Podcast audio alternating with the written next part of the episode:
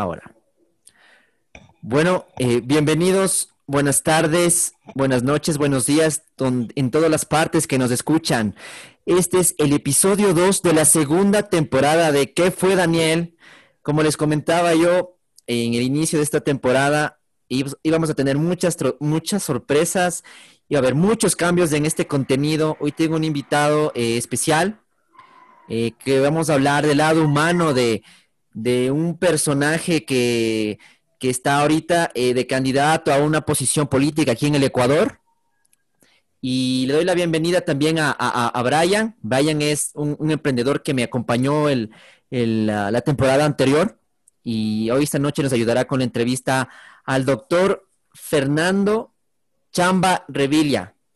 Doctor Fernando, él ahora es eh, candidato hacia la Asamblea Nacional por el Distrito Centro Sur, si no me equivoco, Distrito Centro Sur, por el Movimiento de Integración y tiene ahí un, una firma más que no me acuerdo, pero por ahí va.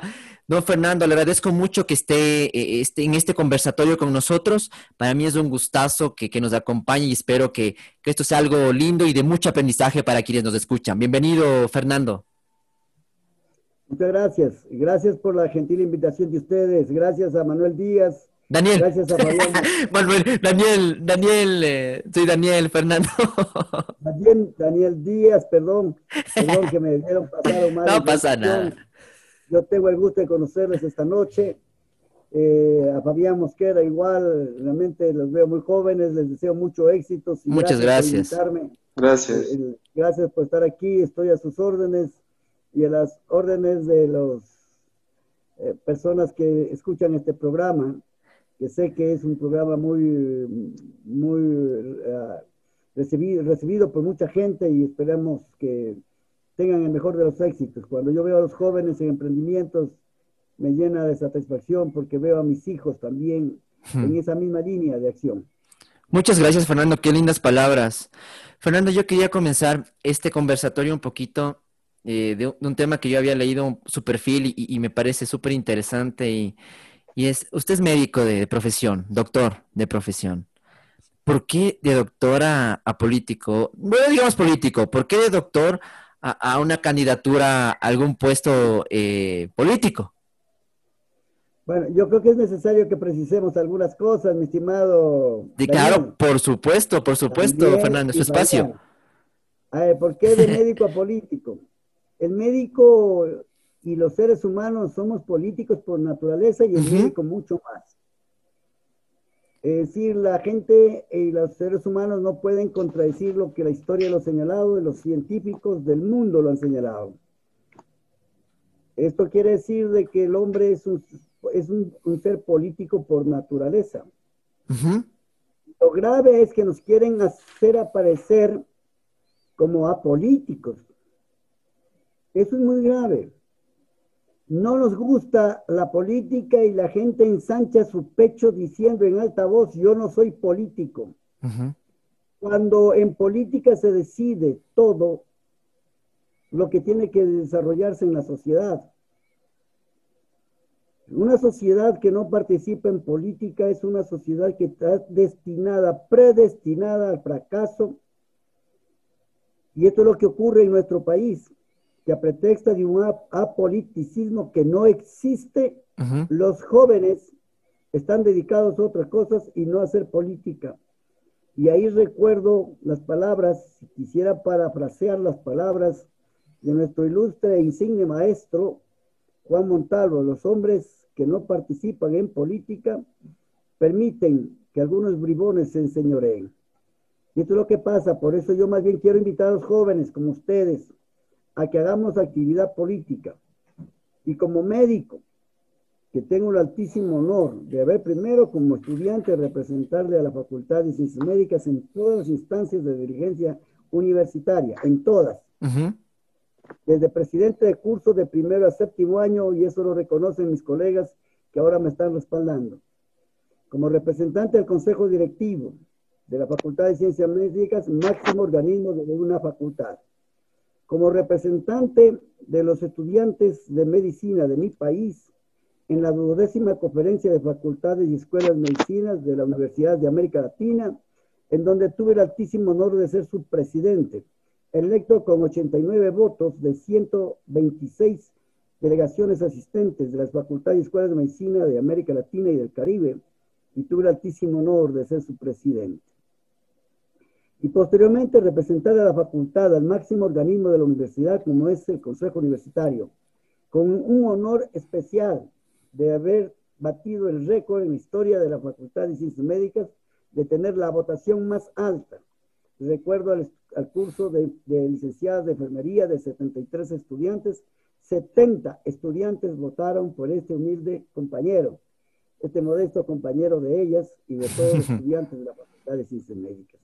Así que cumplí un papel importante después como presidente de los médicos rurales, después como presidente de los médicos asistenciales de residencia asistencial en, las, en los hospitales de Quito, nos jugamos un papel muy importante reivindicando precisamente el derecho a un salario, porque la salud ha sido la cenicienta de, todas las, de todos los gobiernos. Después como médico de posgrado, porque fui, gané el concurso para ser médico especialista, tengo el altísimo honor de ser médico con título de cuarto nivel, aparte de algunas pasantías internacionales. Tengo el altísimo honor de haber sido el presidente de los médicos, no solamente de los médicos de posgrado de Quito, sino de la Asociación Nacional de Residentes Universitarios de Posgrado del Ecuador, donde recuperamos algunas plazas de trabajo. Ahora los veo a mis compañeros posgradistas eh, tratando de exigir que se les pague sus derechos, derechos que han sido vulnerados. Posteriormente he cumplido algunas actividades de carácter político y fundamentalmente de carácter social. En 1987 yo, yo eh, me dan mi casita, en, no es que me dan, sino que participé y gané eh, en, los cupos la, la casa para Holanda y en Pero usted, usted ha ganado, usted ha ganado todo, Fernando. Eh, en Solanda, en Solanda, sí, rostros de un gran aprecio, de un gran afecto de los vecinos. He sido varias veces presidente, soy presidente fundador del Comité Pro Mejoras Central de Solanda, el COSEPSO. Soy su fundador y posteriormente ahora yo después he sido varias veces presidente porque he creído que también hay que dejar los espacios y creo básicamente en la juventud. Eh, para eso tengo mi, por eso tengo mis hijos y creo en ellos creo mis nietos ahora, tengo seis nietos, son, son la posibilidad viva de poder uno compartir lo que no pudo compartir con sus hijos, dedicados un poco a mejorar el patrimonio y estamos y tener su propio patrimonio, darle a los hijos lo que el padre tiene que dar, un hogar, una casa donde pueda vivir, donde pueda tener un cobijo y sobre todo, sobre todo, darles los valores y los principios que todo ser humano y todo padre tiene que la obligación moral de darle a sus hijos. Después me vinculé a la dirigencia social, eh, fui a derogar mi beca como médico especialista, mis pacientes me dijeron en, en Machachi como su concejal, fui condecorado como el mejor concejal en el año 1992-94. En 94 Holanda me hizo oh, diputado en esa época, diputado alterno, por unos pocos votos, eh, nosotros tuvimos dos puestos porque estaba en el segundo lugar, igual que estoy ahora, pero creo que ahora vamos a cambiar la historia.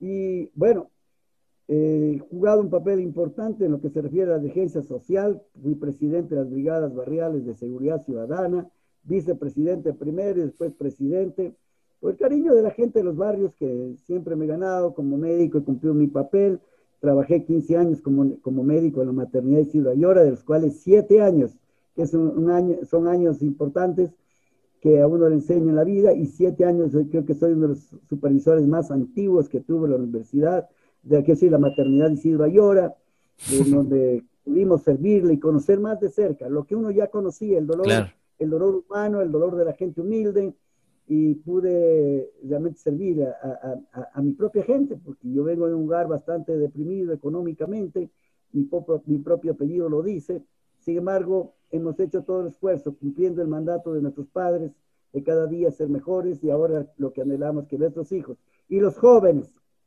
por cuales también tengo que luchar.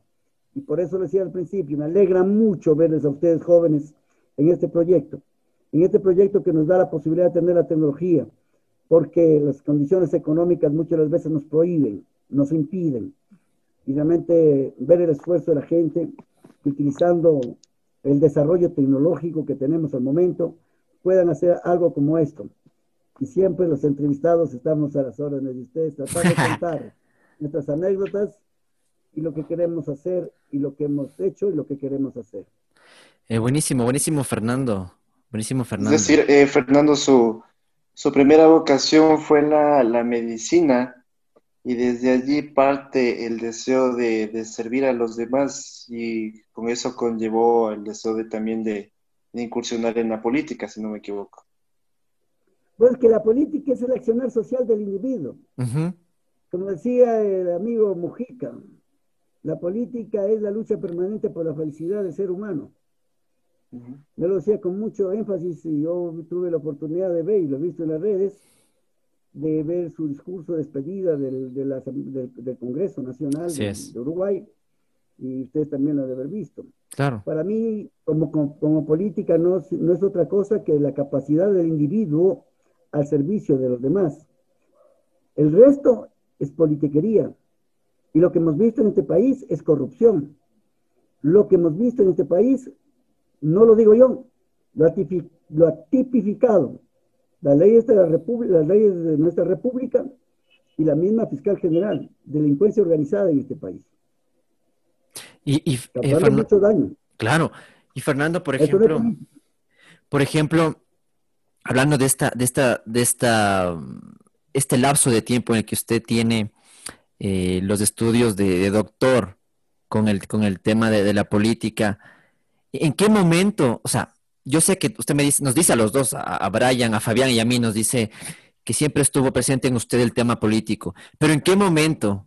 ¿En qué momento usted dice, no, yo, la verdad, voy a dejar mi profesión, no sé si sigue su profesión de doctor eh, Fernando, no sé, o pausó el tema de, de, ser doctor en ginecología, creo, ¿no? O sea, ginecología, y para hacer, darse el paso para ser candidato a diputado, para ser candidato de asambleísta, etcétera, etcétera. ¿Cómo, cómo fue ese proceso?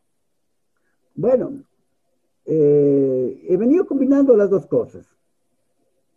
Yo le dije que en 1992 fui candidato y estaba devengando mi beca de médico especialista.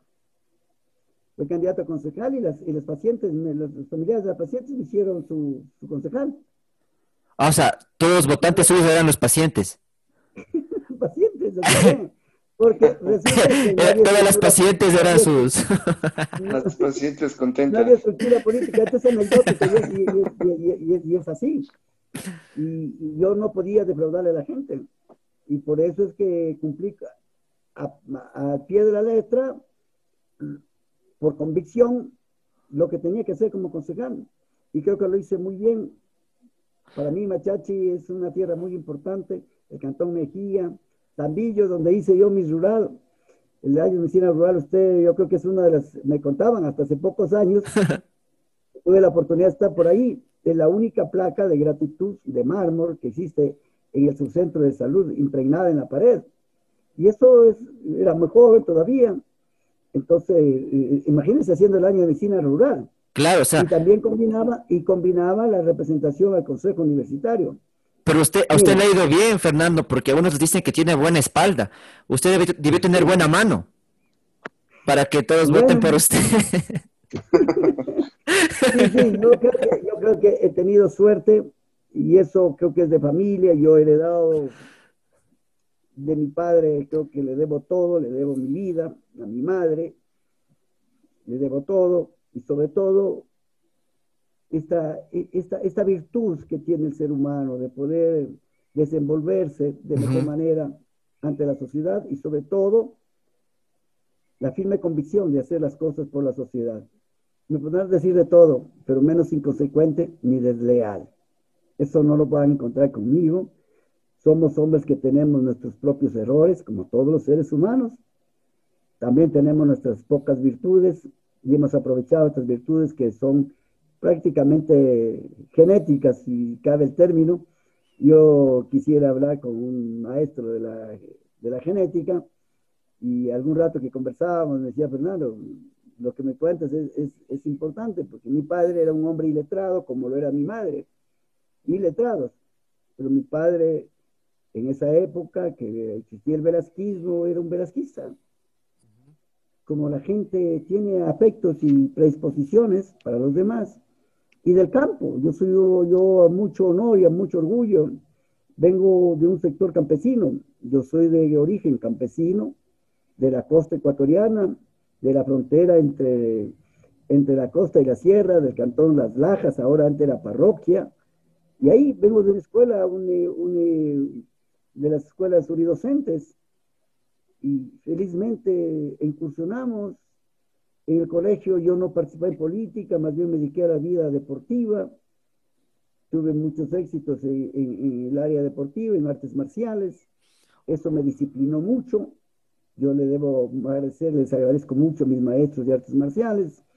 Eso me disciplinó y yo era un, muchacho muy disciplinado, no participaba en absolutamente nada más que en mis estudios y, en el deporte.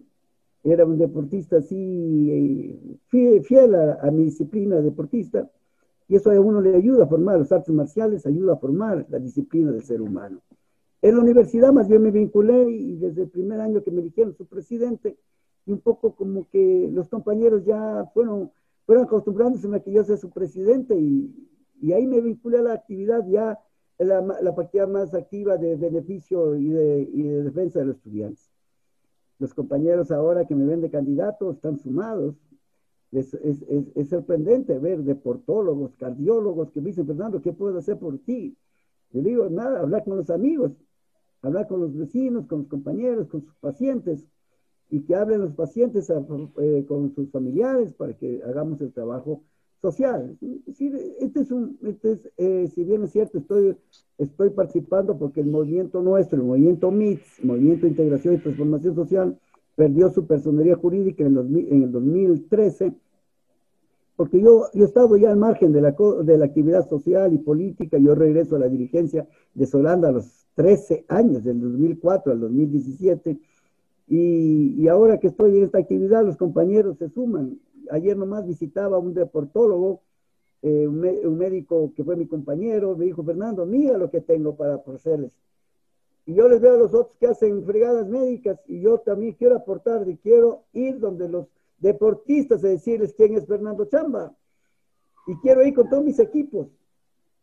Y quiero ir con todos mis equipos. Quiero arrimar el hombro porque yo sé que puedes aportar es que me conocieron en la universidad y no fui docente en la universidad porque era acomodado de los dirigentes, porque muchos dirigentes se han acomodado, lamentablemente. Yo gané por méritos y así mismo tuve la, la, bondad, la voluntad de retirarme porque estaba dedicado ya a otras actividades. Mi vida profesional privada ha sido relativamente exitosa y bueno, y aquí estamos. Claro, eso, eso lo tiene buena mano debe tener buena mano Fernando para... Mucha experiencia, mucha experiencia quirúrgica en la maternidad de Isidro Ayora, por supuesto. Usted tiene que operar ahí, imagínese, de 150 partos, el 20%, 25% terminan en cesáreas. Usted ya puede imaginarse cuántas cesáreas se operan en el día. No es porque quiera operarse, sino que por indicación obstétrica, como médico lo sé muy bien, como especialista, eh, eso dice la norma internacional, el 20% y las clínicas privadas llega hasta el 30% y hasta un poco más. Pero en lo público hay que seguir un, protocolo y ese protocolo tiene que cumplirse.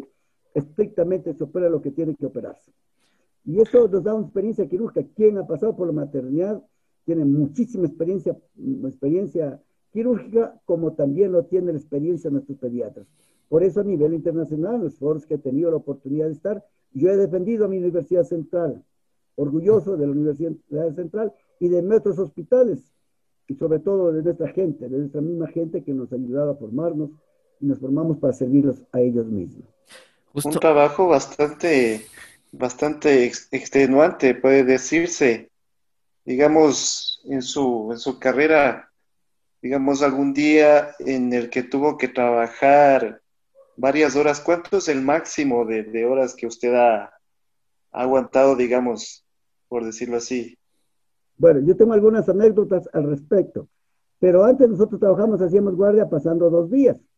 Y había ocasiones que nos tocaba hacer guardias pasando un día, guardias de 28 horas. Por supuesto que hay horas de descanso. Es así, como usted dice, son extenuantes. Y recuerde que en el posgrado nosotros salíamos y salíamos a clase y teníamos que ir a clase obligadamente. Y teníamos poco tiempo, pocas horas para dormir. Pero las cosas que se consigue con sacrificio, con esfuerzo, son las que más se, respetan, se consideran, se, prefieren, ¿no? Y son las que más te forman. Ahora, no hay, no hay un, digamos, perdón que te corte, amigo. No, sigue, sigue nomás tal vez en, o sea, en todas esas horas de, trabajo, digamos, de estrés, no cabe tal vez una pequeña posibilidad de que, o sea, como somos seres humanos, ¿no? Un, pequeño error o tal vez un desliz ahí en el, de concentración, digamos. No, no, felizmente, claro, el, el ser humano, como es un ser político, también es un ser de costumbres o dice generalmente es un animal de costumbres. Y el hombre tiene, se acostumbra. Claro. A esta edad muy difícil decir que voy a ser guardia pasando un día, imposible.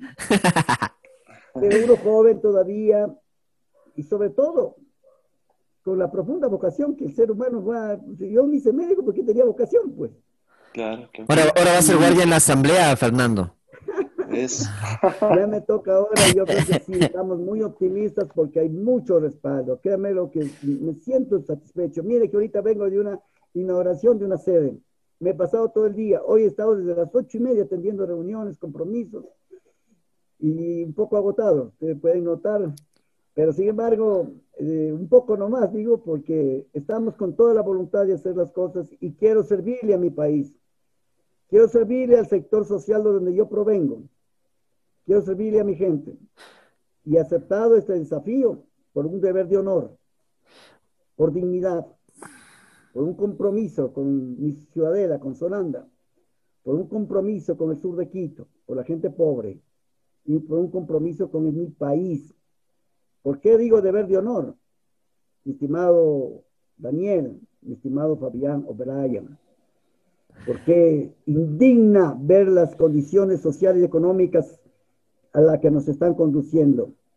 Duele en el alma ver que los que se llamaban ayer padres de la patria, hoy se han convertido en hijos mal nacidos, que se han desviado y han destruido la imagen del primer poder político del Estado, convirtiéndole a la Asamblea Nacional, hoy llamada Asamblea Nacional, el glorioso parlamento de su época, donde se construyeron leyes para la sociedad, hoy se construyen las leyes para proteger a los delincuentes y los dejan a los ciudadanos comunes desprotegidos. Y vemos cómo aquellos señores que se llaman asambleístas han denigrado tanto su dignidad que solo el 2% de 100 habitantes, solo 10%, 2% de 100 personas tienen cierto grado de confianza. El 98% desconfían en, los, en la Asamblea Nacional, como el 96% desconfía en el gobierno nacional, porque somos testigos presenciales del alto grado de descomposición moral que tiene los dos primeros, primeros poderes políticos del Estado. ¿Y por qué digo deber de honor, de dignidad? porque hay que ir a recuperar la dignidad y la moral, no solamente de la Asamblea, que dé el paso trascendental en la historia para que cumpla sus funciones de fiscalizar y legislar y legislar en beneficio de los grandes intereses del país y sobre todo recuperar la, la fe y la confianza, recuperar la moral y la ética pública en su administración del Estado. Es esa la responsabilidad y por la cual yo estoy asumiendo ese papel consciente, porque otro grado de corrupción es asumir papeles que no puede uno cumplirlos. Y eso es lo que ocurre, que hemos elegido, porque son artistas. Y que no, no desmerecemos que hayan artistas valiosos y capaces. No desmerecemos que hayan futbolistas de primera calidad, pero que no están preparados para cumplir el papel y ahí hemos visto lamentablemente cómo a través de los medios de comunicación se ha ridiculizado el papel del señor legislador. Frente a eso creemos que es nuestro deber.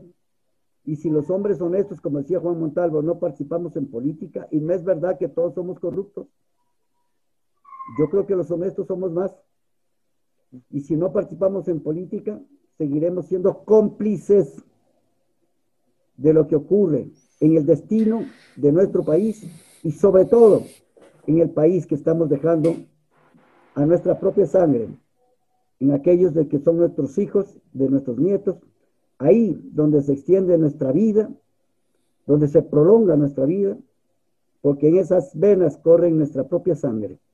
Entonces nuestro deber moral, moral, de honor, de enfrentar este proceso. Más allá de las debilidades como personas que tenemos, creemos que es necesario aportar. Y estamos preparados. Yo creo que estoy preparado para hacerlo. La vida me ha formado. Tengo mi formación académica. Y lo que es más, soy del sur. Ahora el sur tiene sus legítimos candidatos. Claro. No me podrán decir, están tratando de inventar que no vivo en Solanda, pero aquí estoy ahorita desde mi casa de Solanda haciendo las entrevistas. Sin embargo, dice que andan diciendo, no tienen nada que decir, probablemente, pero están diciendo aquellas personas que a lo mejor no tienen nada que decir. Aquí vamos a defender propuestas, vamos a, a defender tesis políticas y vamos a defender sobre todo posiciones o estamos con los pobres de este país, porque estamos cansados de ver el dolor humano en las calles, nuestros niños mendigando, nuestros adultos mayores abandonados. Y no es necesario, y no es necesario, mis queridos amigos jóvenes, simplemente ponerlos en un hospital, enclaustrarlos en un hospital. Son seres humanos. ¿Cómo no va a doler en el alma ver cómo apilaron los cadáveres en esta pandemia. Imagínense ustedes lo que vivimos, lo que presenciamos. Y mientras tanto, los legisladores, los legisladores estaban distribuyéndose los hospitales. ¿Para qué? Para meterle la mano al erario nacional. Codiciosos, perversos, que perdieron el sentido del ser humano. El ser, humano no puede perder el mayor de los sentidos, que es la solidaridad. Esto lo perdieron. Se convirtieron en los lobos del ser humano. ¿Para qué? Para cubrir una piel que no les sirve para nada, porque mañana ellos mismos se están descubriendo, ellos mismos están diciéndose cómo se encubrieron sus picardías. No me sale este momento otro término más suave para decirle y lo que el país conoce. y Fernando, ¿cómo, ¿cómo se puede cambiar todo lo que usted me está contando? ¿Cómo, ¿Cómo se puede cambiar? Porque yo, la verdad, siento que es un discurso que sí, en efecto, es muy, es muy propositivo para, para esa situación.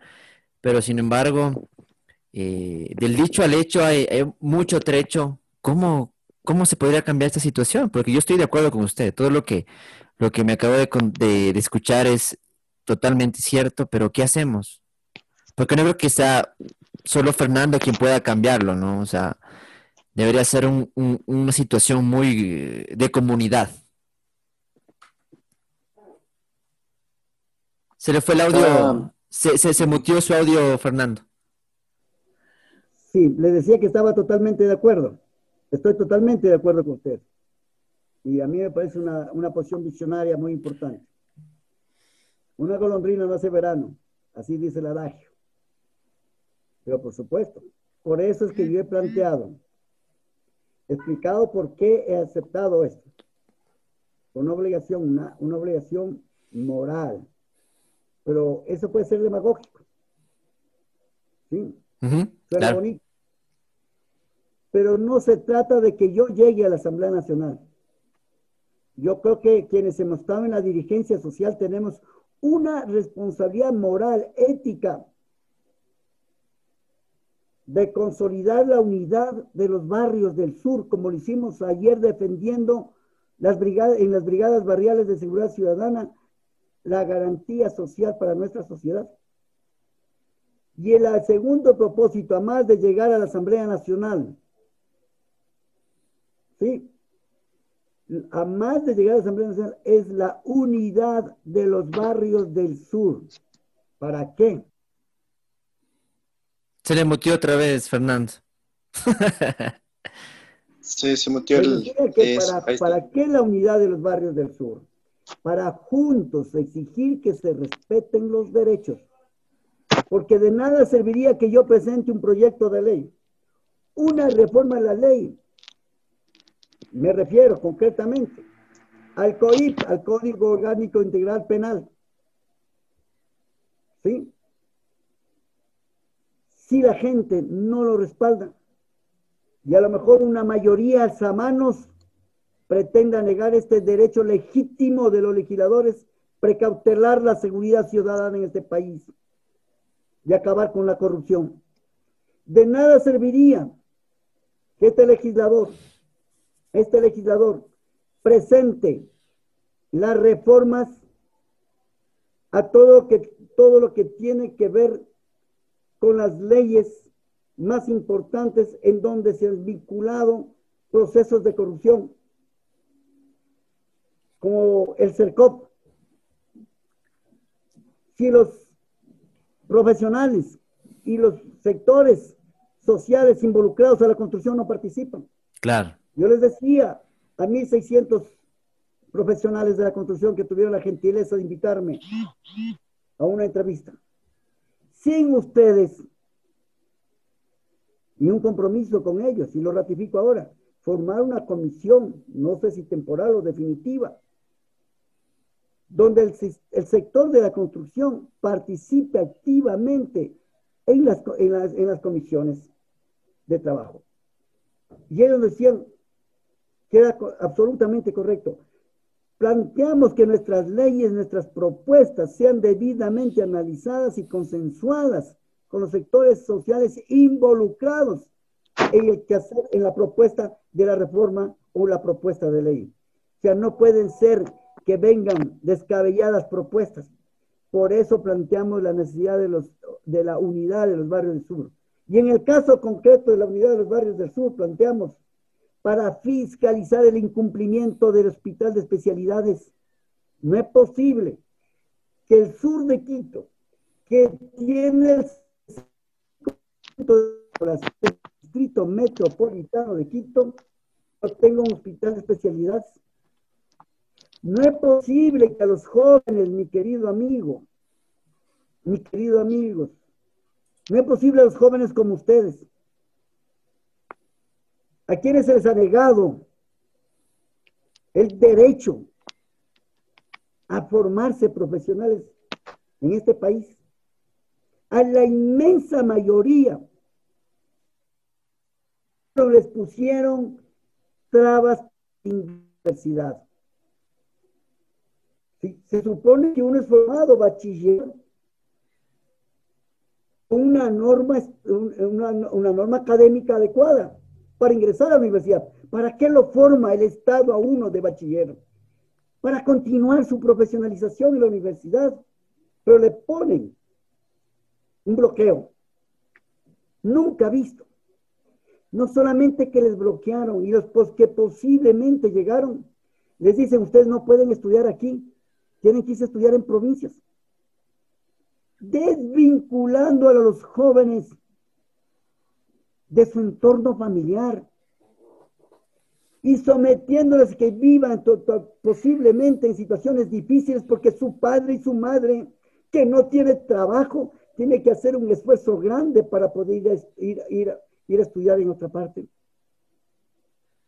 ¿Y cómo es posible que esa decena de miles de jóvenes bachilleres, les abrieron la posibilidad para que puedan hacer uso de, lo, de algo que degenera a la sociedad, como es el consumo de drogas.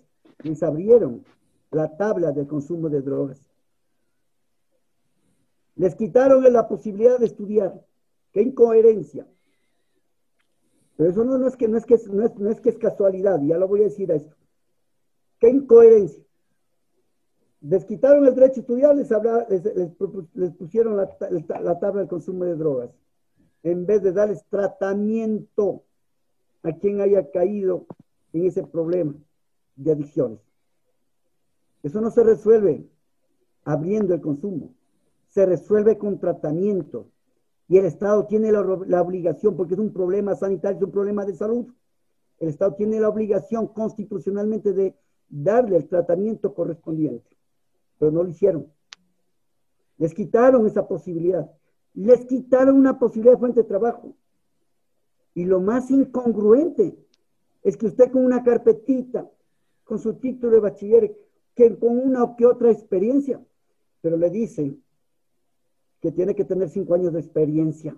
¿Qué experiencia laboral? Entonces, no, no le abrieron sino un camino sin ningún tipo de horizonte. Están destruyendo ya nuestra juventud. Y planteamos lo que se viene planteando desde, desde años anteriores.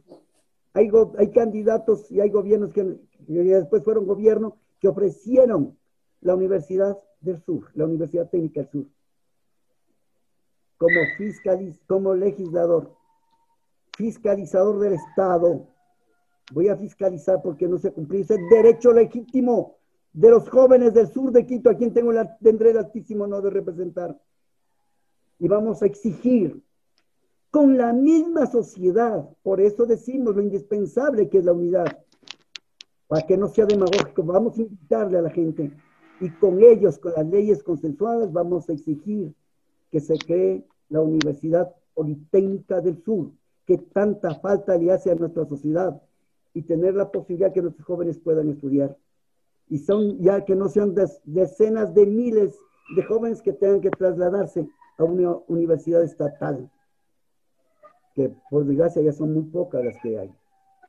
Entonces, esa es una responsabilidad, eso no es demagógico, esa es la función del legislador de fiscalizar por qué no se ha cumplido. Y vamos a fiscalizar lo mismo por qué no se ha cumplido el hospital de especialidades no es que, o, es que no, hace no nos hace falta. Es indispensable en el sur este momento. El Hospital del Sur ha cumplido su papel y reconozco el trabajo, el trabajo tesonero de nuestros queridos colegas, del personal de salud, de los servidores de la salud, a quienes hay que ofrecerles también una carrera sanitaria para que no veamos de manera más grosera lo que ha pasado con los médicos de este país. ¿Cuál es el caso? De que los declararon héroes porque estaban en la primera fila. Los héroes que fueron víctimas de este sistema oprobioso de salud. Víctimas que tendrá que responder en su momento el Estado. Les vamos a proponer la carrera sanitaria. Les vamos a proponer, la, estamos llevando una propuesta de consolidar la carrera sanitaria para los servidores de la salud.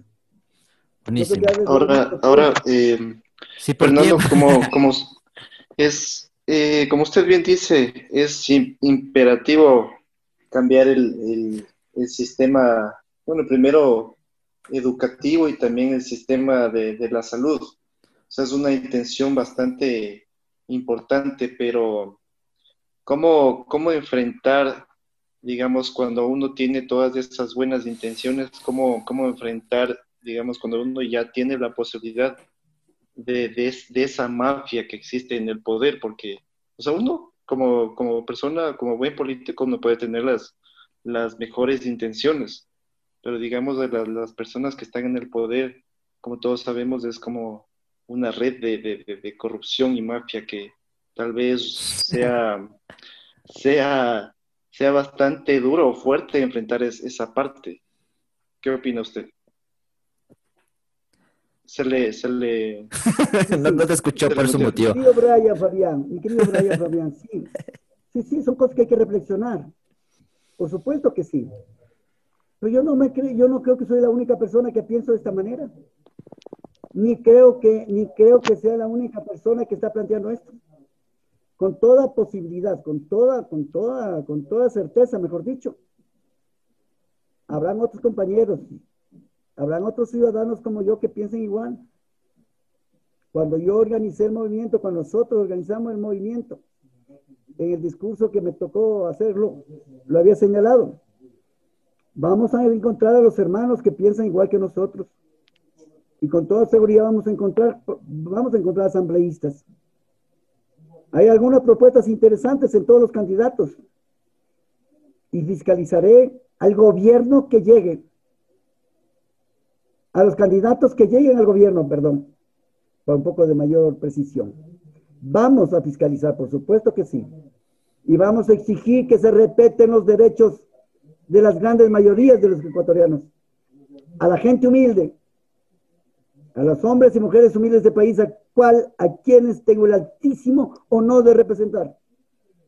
Que en el 98 defendí a los acreedores del Banco de Préstamo en su condición de presidente de la Junta Nacional de Acreedores del Banco de Préstamo. Defendí a los compañeros estafados por los traficantes de tierra, que aquí hay muchos, han habido muchos, en la, organizando la asociación del proyecto Pueblo Verde. Recuperamos esos dineros. He defendido a mi ciudadela y está demostrado con la lealtad y la firmeza que hemos defendido. Por eso insisto, solamente podremos ejecutar y garantizar la realización de las leyes, la aprobación de las leyes con la participación comunitaria. Y déjenme decirles que tenemos una respuesta importante, no por lo que estamos diciendo, sino por lo que nos conocen, porque nuestros compromisos, mi querido Daniel mi estimado Brian, son con hechos, como es el eslogan de mi campaña, de mi campaña. Compromisos con hechos. Y esto que le acabo de decir, lo que les estoy planteando, lo vamos a hacer realidad con la participación de la, de la comunidad. Y tengan la seguridad, invocaremos al pueblo a nivel nacional. Felizmente, quienes están apoyando nuestra propuesta, hay mucha coherencia y creemos que va a hacerse una realidad poder reivindicar los derechos que nos han sido conculcados. Fernando, buenísimo. Usted habla, usted habla bien bonito, ¿no, Fernando? O sea, habla con, con prosa y garbo, ¿no? Don Fernando, eso sí. Fernando, yo, yo quiero conocer ahora un poco el lado humano de, de, Fernando Chamba. Fernando Chamba, ya escuchamos el, tema de propuestas y, y, está interesante, está interesante ese camino, pero ahora Fernando, yo, yo quiero saber un poco de, del Fernando de, la casa, el marido, el papá. De, hecho, queremos proponerle la presidencia de este espacio también. queremos, queremos, darle, queremos darle la presidencia de este Vamos a hacer el sindicato y le vamos a... claro, a votarme a mí. Me van a votar a mí y ustedes se van a hacer cargo del, del podcast. Eh, ¿Qué, me estás insinuando, Brian? así, así es él, así es él, Fernando, así es él, no... Las malas compañías, no, no, no, no, no, no. Yo no, yo no caigo fácilmente en la provocación. Eso, justo, justo viene la buena, buena introducción para esta pregunta, Brian y Fernando. Cosas que nunca haría. Fernando Chamba, ¿qué no haría? Cosas que nunca haría Fernando, como papá, como amigo, como hermano, como tío, como sobrino, como, no sé, ¿qué no haría Fernando? Ser inconsecuente y desleal con mi información y con el deber y la obligación que tengo de formar a mis hijos. Eso no lo haría. Eh, por ahí, la cosa más valiosa que usted tiene, Fernando. Mi familia. ¿Cuál es? Que es la innovación permanente de, la solidaridad humana. ¿Y ellos cómo, cómo toman su, su postura política? Hubiesen preferido tenerme en la casa. Ah, usted no pasa en la casa, Fernando. Ahora mucho menos. Mira, como médico yo tenía, a veces teníamos que hacer turnos pasando un día. Son turnos de 28 horas. Llegaba, pasaba una tarde y una noche, al otro día otra vez en Otra vez. Entonces, y, y, la mayor parte de mi juventud como médico. Ah, o sea, pasaba poco tiempo con la familia y ahora mucho más. años trabajé en la maternidad Cibrayona. Claro. De residente, primero como residente esencial y después como residente de posgrado. Eh, este Fernando, por ejemplo, usted me hablaba mucho del tema del sur y sé que está dirigiéndose su postura para ese lado, pero existe un amor muy grande a Solanda. ¿Por qué, por qué Fernando tiene un cariño y un aprecio tan grande a, a Solanda? Porque aquí, a más de que vive, vivo yo, mi esposa, viven mis hijos. Y tengo la obligación moral de luchar porque vivan en mejores condiciones. Y los hijos de mis vecinos, ahora los veo jóvenes, padres. Son los muchachos que ayer compartían con mis hijos. O sea, es como que usted es el padre de todos los, los hijos de Solanda. Felizmente, le cuento que algunos, algunos jóvenes que me encuentran, dieron, sus madres dieron a luz en la maternidad, se atendió sus partos en la maternidad.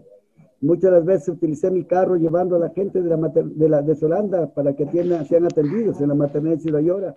Y lo digo con mucho corazón, siempre lo he hecho. Y si me toca hacerlo de nuevo, tendré que hacerlo como siempre lo he hecho. Buenísimo. Solamente quiero contarles una anécdota. Claro, claro. Varios años, varios años construyendo, vinculado a la profesión en Esmeraldas.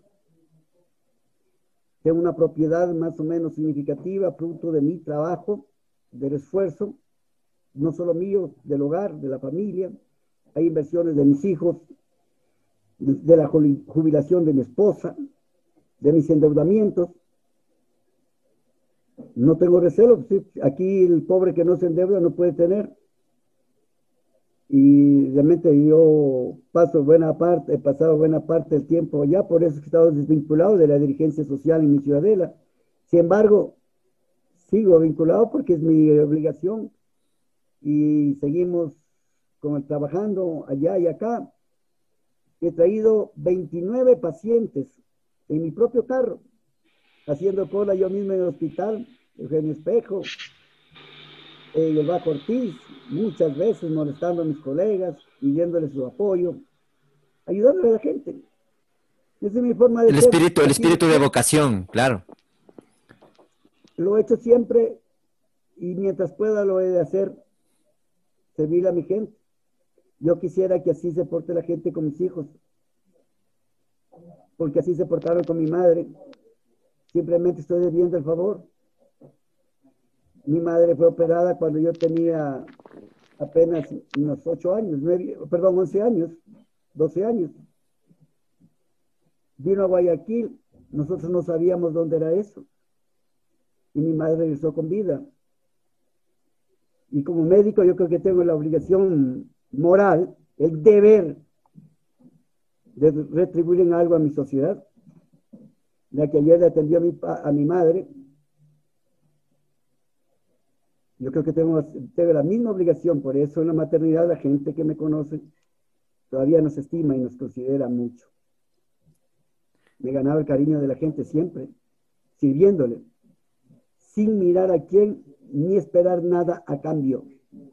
Y la gente que me conoce sabe que esa es mi parte humana porque sí me formaron mis padres. Qué bonito, qué bonito, Fernando. Eh, Fernando, si usted llega a ser asambleísta, ¿qué va a ser lo primero que usted va a hacer? Lo primero, aparte de llevar el borrador, el esfero, es sentarse ahí. ¿Y qué, qué va a hacer? En primer lugar, agradecerle a la gente que ha confiado y que me está respaldando y ha confiado en mí. Segundo, ser leal, ser consecuente y honrar mi compromiso de servir a la gente de la Asamblea Nacional, principalmente a mi ciudadela, al sur de Quito y por supuesto como legislador también a mi país, a la gente, pensando siempre la gente a la que me debo, a la gente más sencilla, a la gente humilde. Así me encuentra en la calle usted a mí y siempre me va a encontrar.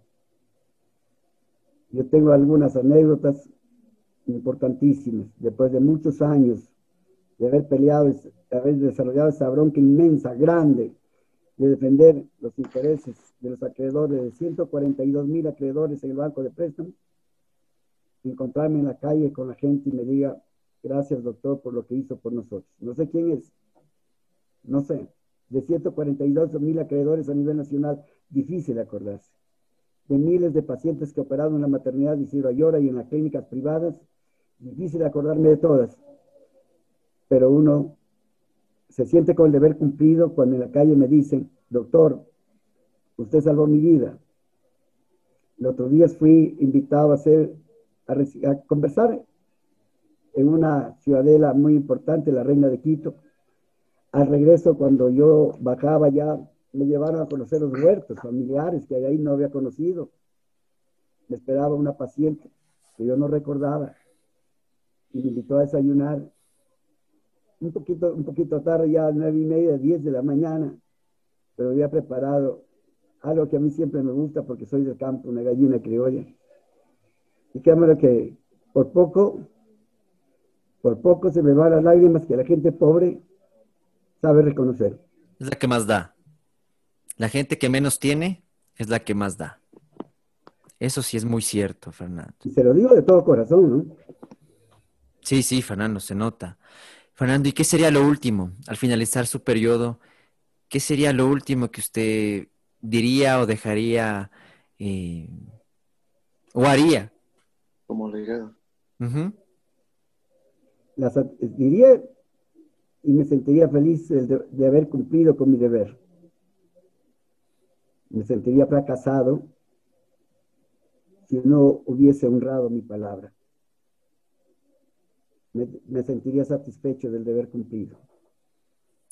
Y espero que así sea. Fernando. Lo digo de todo corazón. Y yo quiero agradecerles la entrevista y quiero que me entrevisten, les ruego que me entrevisten el día que me posesione como asambleísta y que ustedes sigan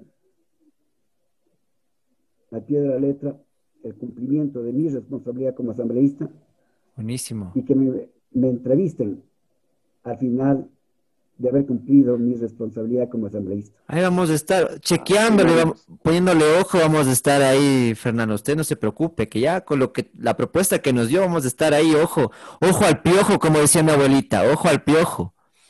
Fernando, ¿qué es ser ecuatoriano para usted? El sentimiento de patria es un sentimiento que no se lo puede perder nunca. Ser ecuatoriano, por estirpe, ser un hombre responsable, consecuente con sus propios deberes y responsabilidades que tiene como hombre de bien al servicio del país. ¿Y qué debemos cambiar en el Ecuador? Hay tantas cosas que hay que cambiar, amigos sobre todo la actitud. Albert Einstein decía que la fuerza motriz más importante que tiene el, ser humano, de todas las fuerzas que existen en la física y en todas las fuerzas que existen en la sociedad, la más importante es la voluntad. Necesitamos un cambio de voluntad para que la gente pueda entender y pueda decidir y, actuar. De que este país, este país, si no lo paramos ahora, lo estamos conduciendo o lo están conduciendo a una sociedad donde se va a destruir el hombre por el hombre, donde la criminalidad y la deshonra se impondrá ante, la, ante el honor y la dignidad del ser humano. Ya hemos visto lo que está pasando. Ya vimos lo que pasó en esta pandemia.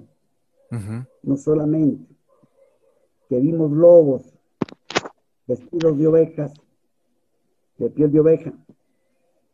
No solamente que hemos visto cómo se ha perdido el sentimiento del ser humano, sino que estamos viviendo un sistema probioso de salud, precario, un sistema precario de salud que amerita cambiarlo. Ahí es donde se ve el dolor humano y como médico estoy consciente de mi responsabilidad que tengo que hacer precisamente en esta área. Qué bueno, qué bueno, Fernando, esas palabras.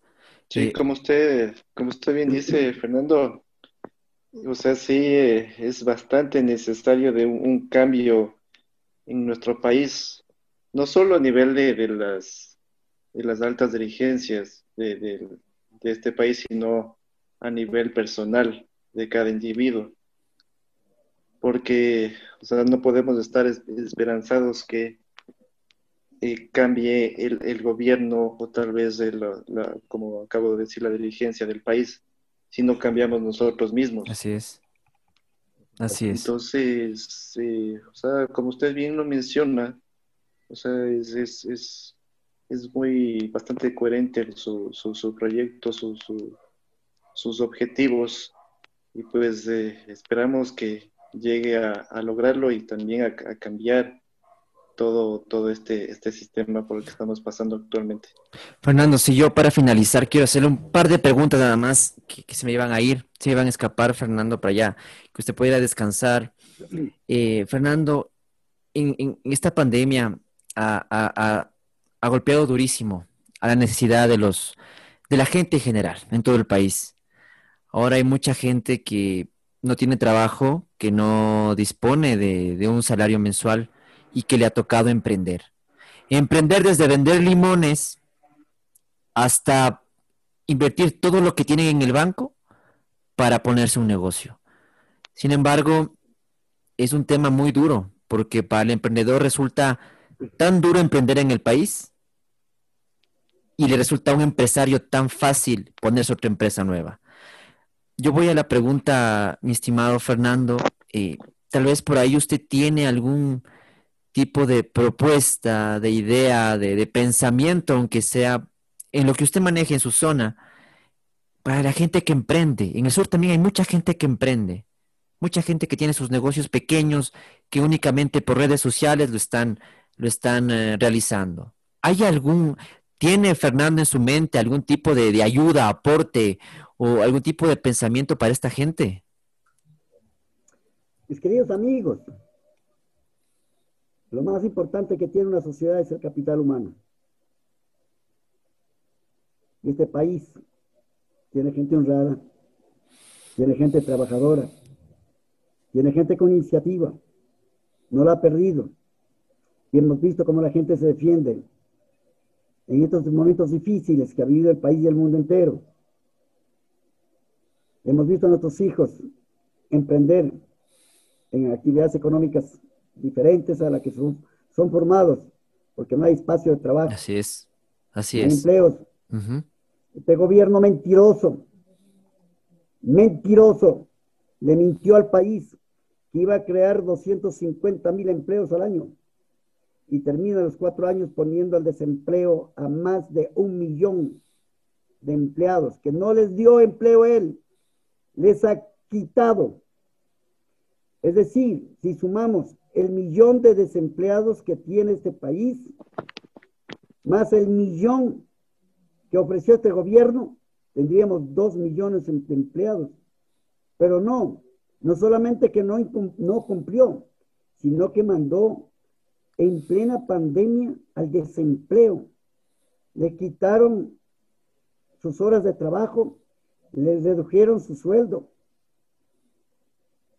Y muchos de ellos hasta les quitaron la posibilidad de jubilarse, que es otro tema muy importante que debemos tratar, y que estamos llamando a los jubilados, a los empleados de este país a que defiendan lo suyo. Es una cosa que no le hemos topado ahora y que deberíamos toparlo en su debido momento. Por supuesto que sí. No puede haber trabajo ni emprendimiento si no hay inversiones en este país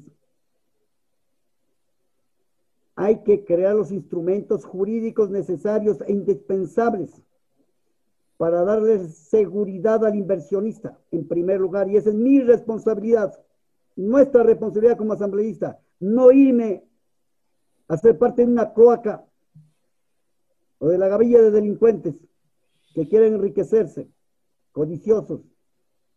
Es la obligación de crearle estabilidad económica en el país Y por eso es necesario crear las condiciones para la inversión nacional y extranjera.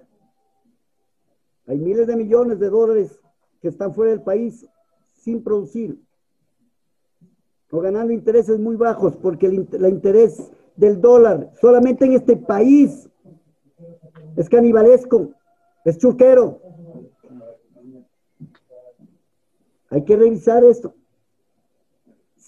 Tenemos que crear las condiciones para las inversiones y crear las, las, las garantías jurídicas correspondientes para que hayan créditos a largo plazo con intereses bajos.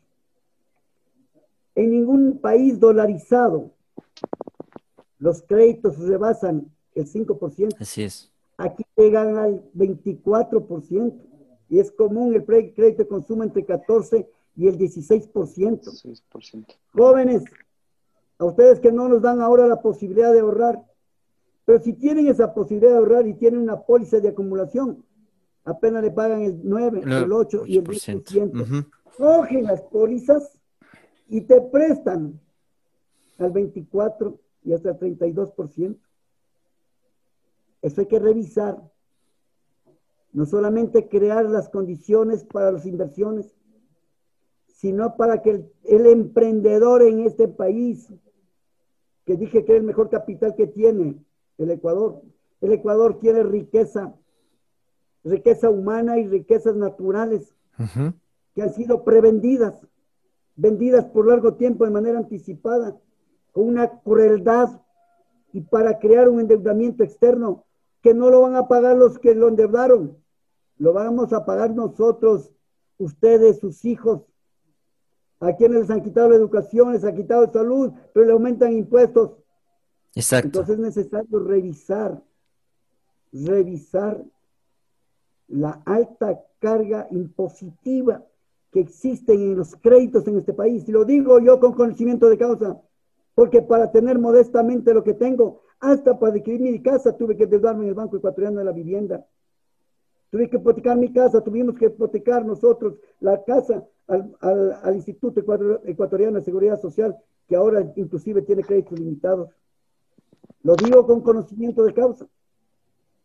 Y ahí nosotros ahora vemos cómo este engaño y esta farsa de la ley humanitaria de, de, de refinanciar las deudas, ah. resulta que cuando usted va a pagar el refinanciamiento, no sé si es peor. a mí La cura es peor que la enfermedad resulta grave.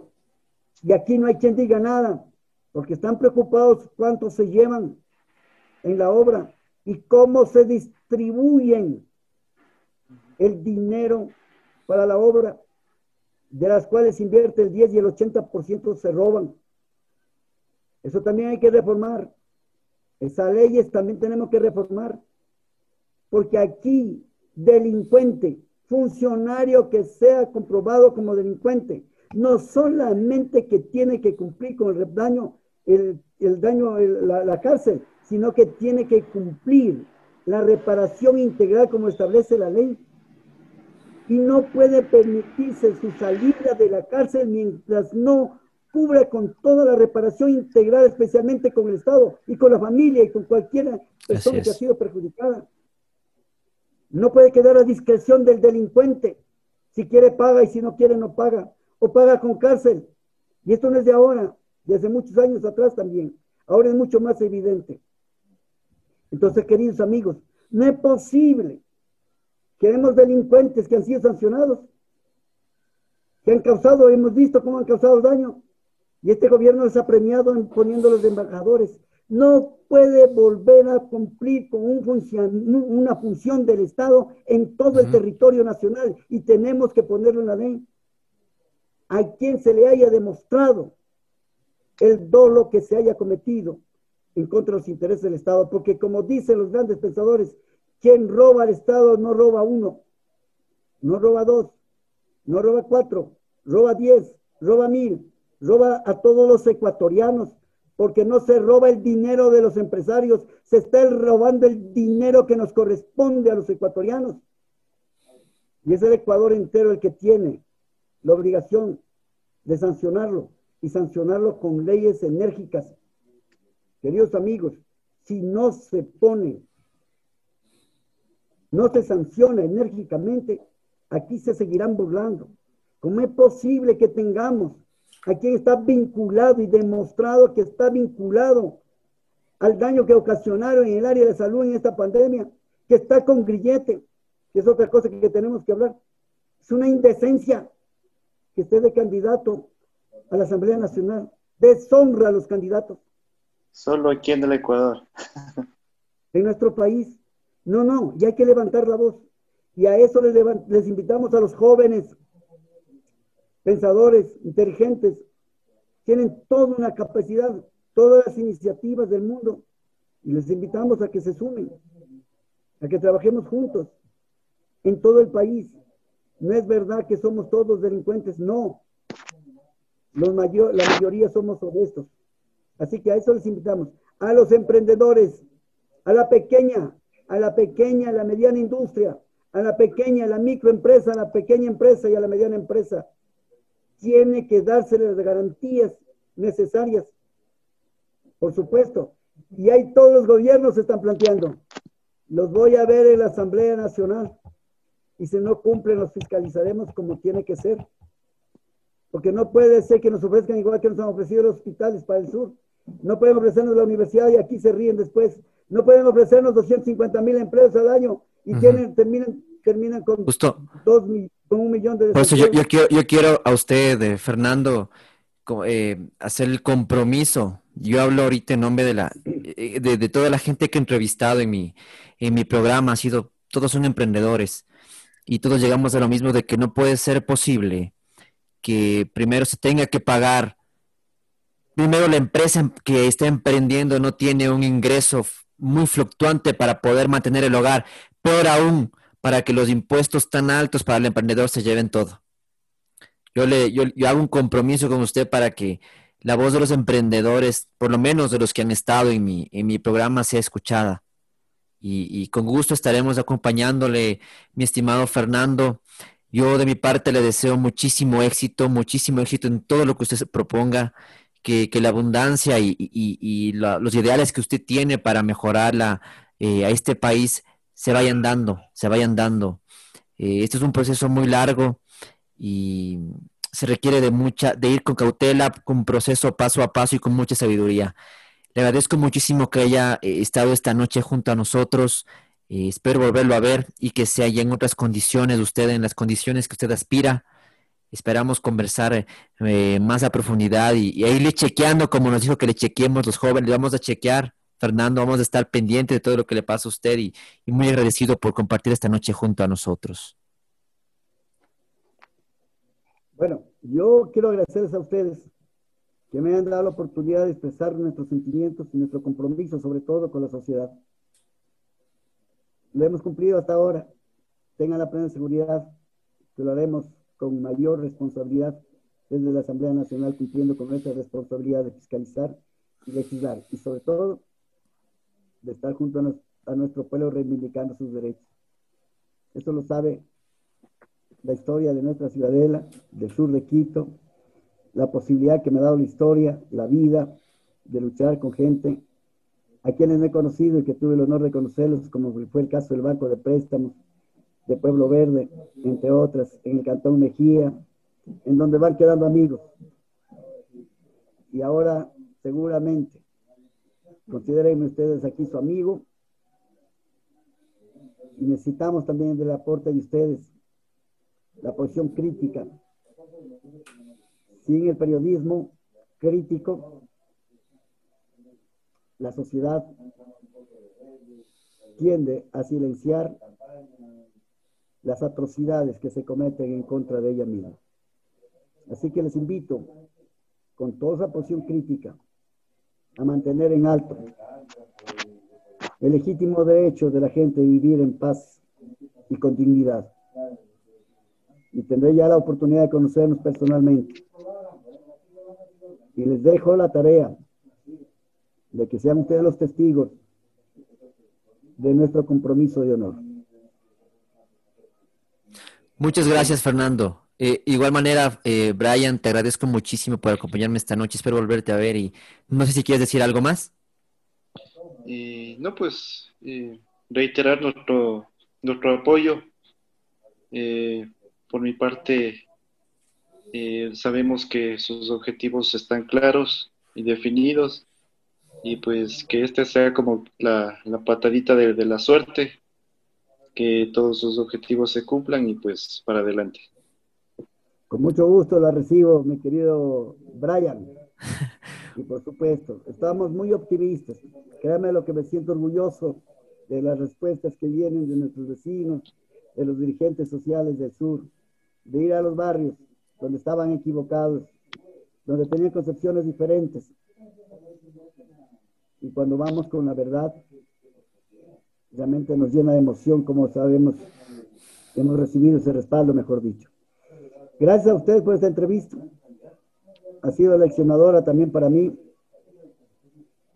Han hecho expresar mis sentimientos, que los hago con todo, con todo mi corazón, porque me siento un ser humano muy sensible, por el hecho de ser médico mismo, y porque la vida me ha formado así, y porque esa formación que uno la tiene desde niño, desde joven, es difícil perderla mientras no entren ideas codiciosas en la cabeza, el hombre no pierde su perspectiva de seguir sirviéndoles a los demás. Así que eso quiero yo hacer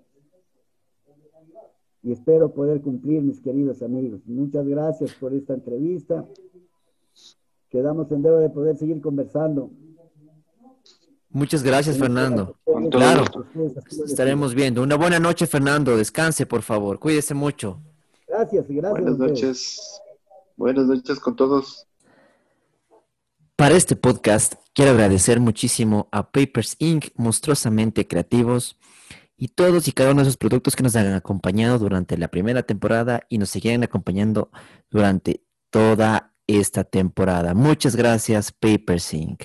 Adicional, eh, queridos amigos, familia, quería eh, invitarles a que, a que adquieran eh, mi libro eh, mi ebook, más bien dicho, Creatividad Pandémica, que les había contado hace algún tiempo.